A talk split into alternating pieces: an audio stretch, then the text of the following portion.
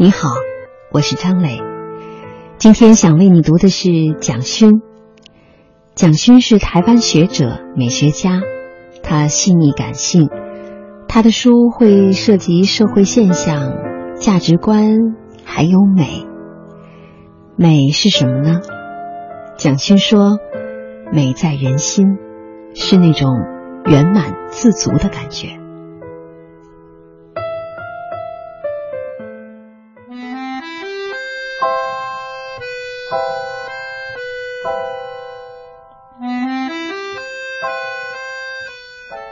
新价值。经常在报纸上看到一个受过高等教育的年轻人做出很傻的事情，或者因为在感情上找不到出口，伤害自己或伤害别人，甚至是自己的亲生父母。这些现象会使人怀疑现代年轻人的价值观是不是出现问题。我个人觉得，年轻人本身是无辜的。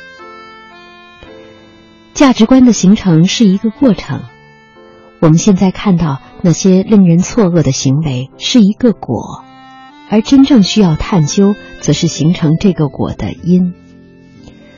在长期为考试导向的教育体制中，我们是允许学生升学科目得满分，在道德、人格、感情培养的部分根本可以是零分。因此，产生这些现象错愕吗？我一点也不觉得。以电视节目来说，媒体关心的是有没有广告，会不会卖，这就会让孩子模仿到一切东西都是可以用买卖作为价值判断。社会在制造商品，人也变成商品，在商品化、消费化的鼓励中，就会产生对于戕害生命无动于衷的结局。如果要检讨的话，就应该是做整体的全盘的检讨，而不是在个体行为上。因为一个唯利是图的社会，每一个人都会在物化自己与他人的过程中成为受害者。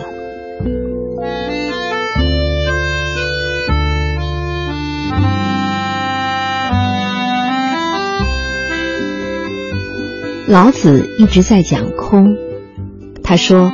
我们之所以能用杯子喝水，因为杯子是空的；我们能住在房子里，也因为房子有空的部分。最重要的不是有，是无。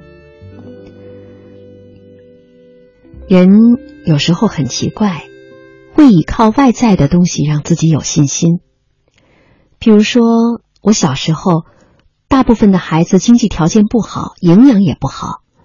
但有一个同学长得特别高大壮硕，他走起路来就虎虎生风，特别有信心。人类的文明很有趣，慢慢发展下来，你会发现人可以有各种不同的方式使自己有信心，但前提是要有一个比较成熟、比较丰富的文化支持。譬如说，我虽然很矮，可是我在另一方面很高大。可能是在心灵方面，或者精神方面，或者有某一方面的特殊技能。我很期盼有这样一种社会，这样的文化出现，让每一个人有他自己不同的价值。我们的社会是慢慢的往这一个方向在走，但同时有些干扰，例如重商主义、唯利是图的价值观，又会让多元趋向单一。单一化之后，就会出现这样的声音：考上大学有什么用？歌手接一个广告就有数百万入口袋，那才实在。许多人喜欢比较，比身上是不是穿名牌的服装，开的车子是不是 B M W 或者捷豹。也有的人是比精神方面的，最近上了谁的课，看了哪一本书，听起来是不同的比较。精神的比较好像比物质的比较还高尚一点，其实不一定。我认为，有比较之心就是缺乏自信。有自信的人对于自己所拥有的东西是一种充满而富足的感觉。他可能看到别人有而自己没有的东西，会觉得羡慕敬佩，进而欢喜赞叹。但他回过头来还是很安分的做自己。就像宗教或哲学里所谓的圆满自足、无欲无贪，充分的活在快乐的满足中。这和禁欲不一样，好比宗教有成熟的和不成熟的。不成熟的宗教就是在很快、很急促的时间内要人做到无欲无贪，所以提倡禁欲。成熟的宗教反而是让你在欲望里面了解什么是欲望，然后你会得到释然，觉得自在，就会有新的快乐出来。这叫做圆满自足。西方的工业革命比我们早，科技发展比我们快。所以他们已经过了那个比较欲求的阶段，反而回来很安分的做自己。他不会觉得赚的钱少就是不好，或者比别人低贱，也不会一窝蜂的模仿别人、复制别人的经验。在巴黎，从来不会同时出现四千多家蛋挞店，这是不可能会发生的事。可是，你会在城市的某一个小角落闻到一股很特别的香味儿。是咖啡店主人自己调出来的味道。二十年前你在那儿喝咖啡，二十年后你还是会在那儿喝咖啡，看着店主人慢慢变老，却还是很快乐的在那里调制咖啡。这里面一定有一种不可替代的满足感吧？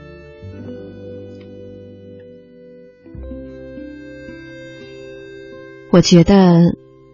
每一次重回巴黎，最大的快乐就是可以找回这么多人的自信。每一个角落都有一个人的自信，而且安安静静的，不想去惊扰别人似的。譬如冰淇淋店的老板，他卖没有牛奶的冰淇淋，几十年来店门前总是大排长龙，但他永远不会想说多开几家分店。他好像有一种。够了的感觉，那个够了是一个很难的哲学。我就是做这件事情很开心，每一个吃到我冰淇淋的人都很快乐，所以够了。这种快乐是我一直希望学到的。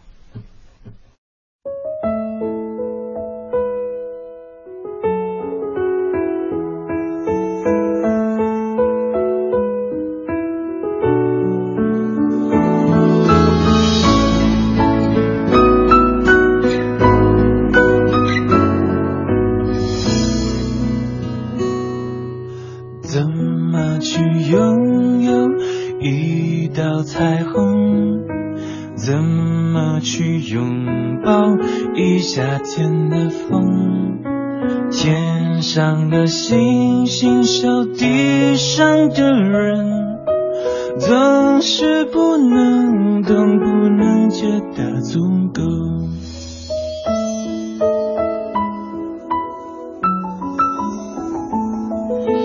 如果我爱上你的笑容，要怎么收藏？要怎么拥有？如果你快乐不是为我，会不会放手？其实才是拥有。当一阵风吹来，风筝飞上天空，为了你而祈祷，而祝福，而感动，就与你身影消失在。人海尽头，才发现笑着哭最痛。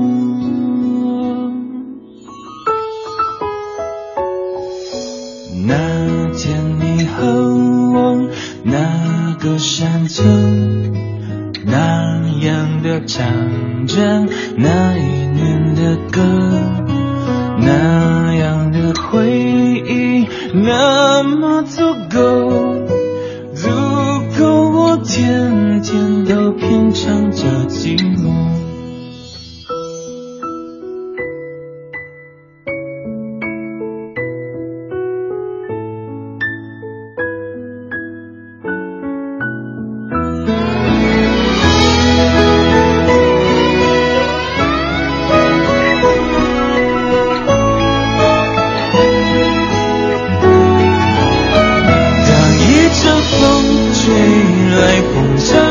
上天空，为了你而祈祷，而祝福，而感动。终于，女生已消失在人海尽头，才发现笑着哭自痛。当一阵风吹来，风筝飞向天空。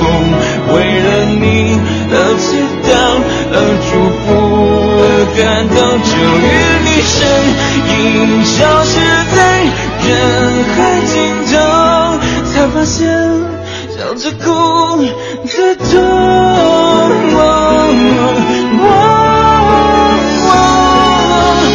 如果我爱上你的笑容，要怎么收藏？要怎么拥有？如